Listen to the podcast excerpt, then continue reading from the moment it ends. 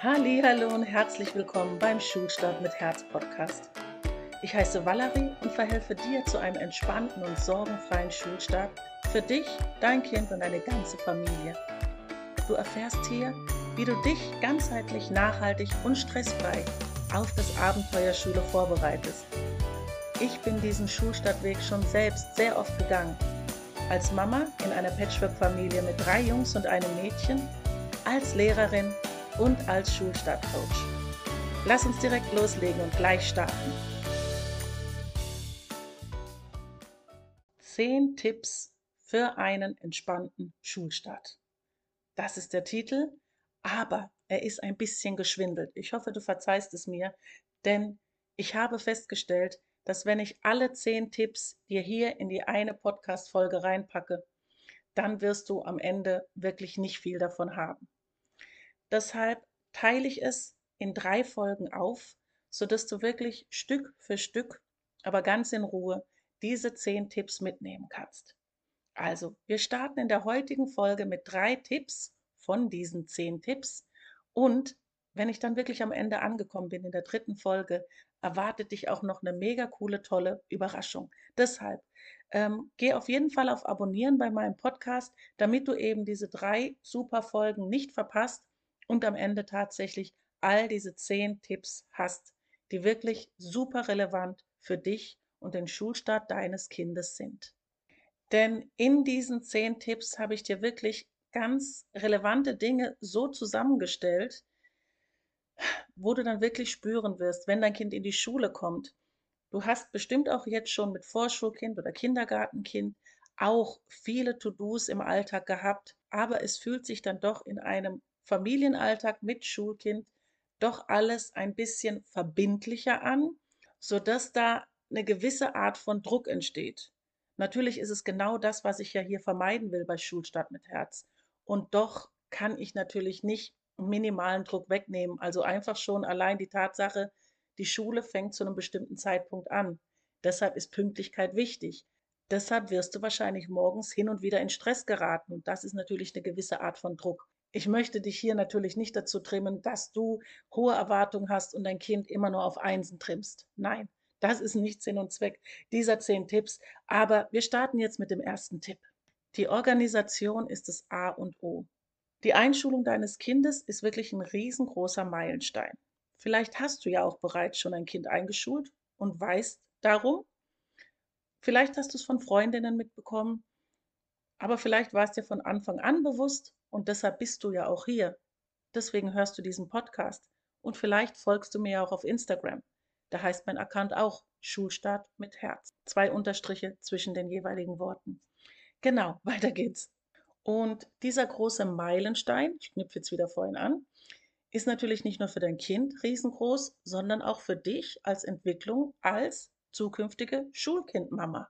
Auch du machst einen Riesenentwicklungsschritt in dieser Zeit.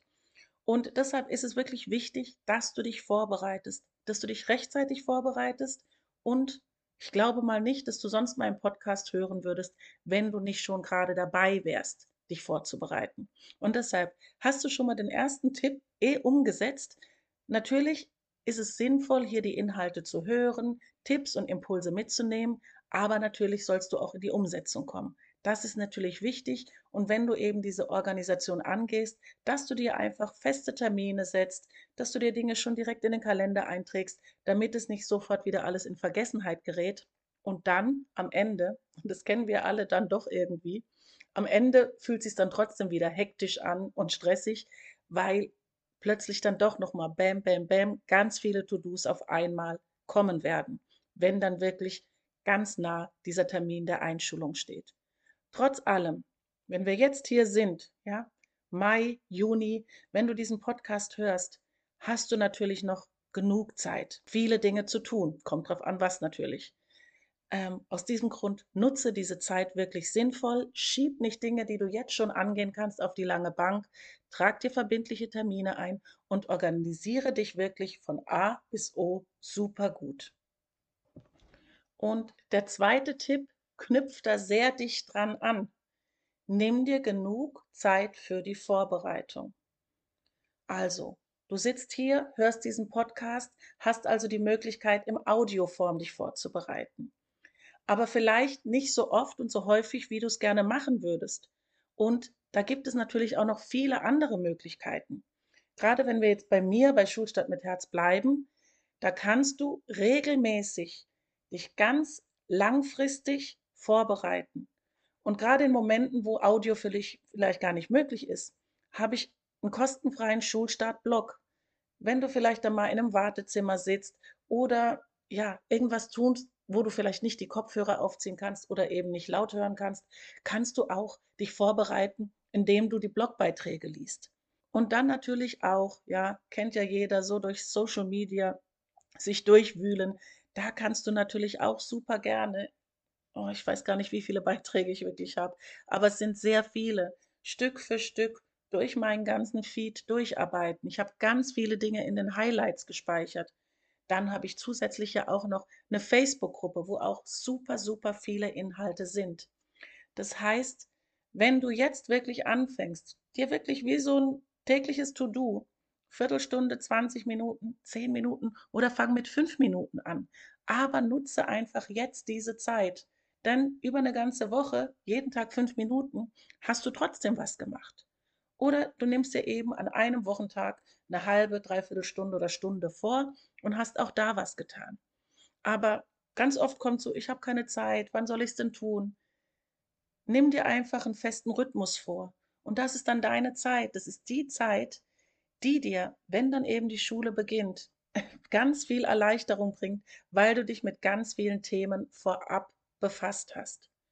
Und wenn es natürlich die Zeit jetzt ein bisschen mehr drängt, es jetzt dann einfach schon mehr in den Sommer geht und dann wirklich die Monate oder dann auch nur noch Wochen bis zum Schulstart nur noch wenig sind, habe ich natürlich auch viele Dinge, wo du kompakt und sehr intensiv dich noch vorbereiten kannst. Das wäre natürlich im einen der Schulstadtkongress oder eben dann auch der Schulstadtkompass. Aber bitte hör auf mit den Ausreden, du hättest keine Zeit für Vorbereitung. Fang einfach jetzt direkt an. Und deshalb noch ein kurzer Einspieler, gerade wegen dem Schulstadtkongress. Vielleicht bist du ja auch schon dabei, das wäre mega cool. Bist du eigentlich schon beim Schulstadtkongress angemeldet? Der Schulstadtkongress richtet sich an Mamas und alle, die mit den Themen Schulstart, Einschulung, Vorschule und erste Klasse zu tun haben. Dieser Online-Kongress bietet vielfältiges Expertenwissen rund um den Schulstart und hilft dir, das letzte Kindergartenjahr und das erste Schuljahr optimal zu gestalten und die Bedürfnisse aller Beteiligten zu berücksichtigen. Über den Link www.schulstartmitherz.com, alles zusammengeschrieben, slash Schulstart-Kongress, den ich dir wirklich sehr ans Herz lege, wenn du super vorbereitet in die Schule starten möchtest und wenn der glückliche Schulstart deines Kindes bei dir höchste Priorität hat. Jetzt geht's aber weiter im Text. Und jetzt kommt eben ein Punkt, der auch super wichtig ist, der dritte Tipp.